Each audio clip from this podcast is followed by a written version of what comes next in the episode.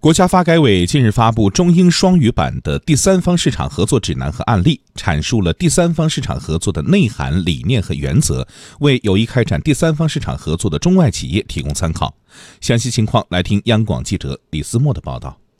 第三方市场合作主要是指中国企业与有关国家企业共同在第三方市场开展经济合作。国家发改委外资司副司长吴洪亮介绍，截至二零一九年六月，中方已与法国、日本、意大利、英国等十四个国家签署第三方市场合作文件，建立第三方市场合作机制，共同为企业搭建合作平台，提供公共服务。作为开放包容的国际合作模式，第三方市场合作有助于中国企业和各国企业优势互补，共同推动第三国产业发展、基础设施的水平的提升和民生的改善。实现一加一加一大于三的效果。据了解，这次发布的指南和案例以解剖麻雀的方式列举了产品服务类、工程合作类、投资合作类、产融结合类、战略合作类等五个类别二十一个案例。入选的案例涵盖铁路、化工、油气、电力、金融等多个领域，涉及日本、英国等国的合作伙伴以及印尼、埃塞俄比亚等合作项目所在国。吴洪亮表示，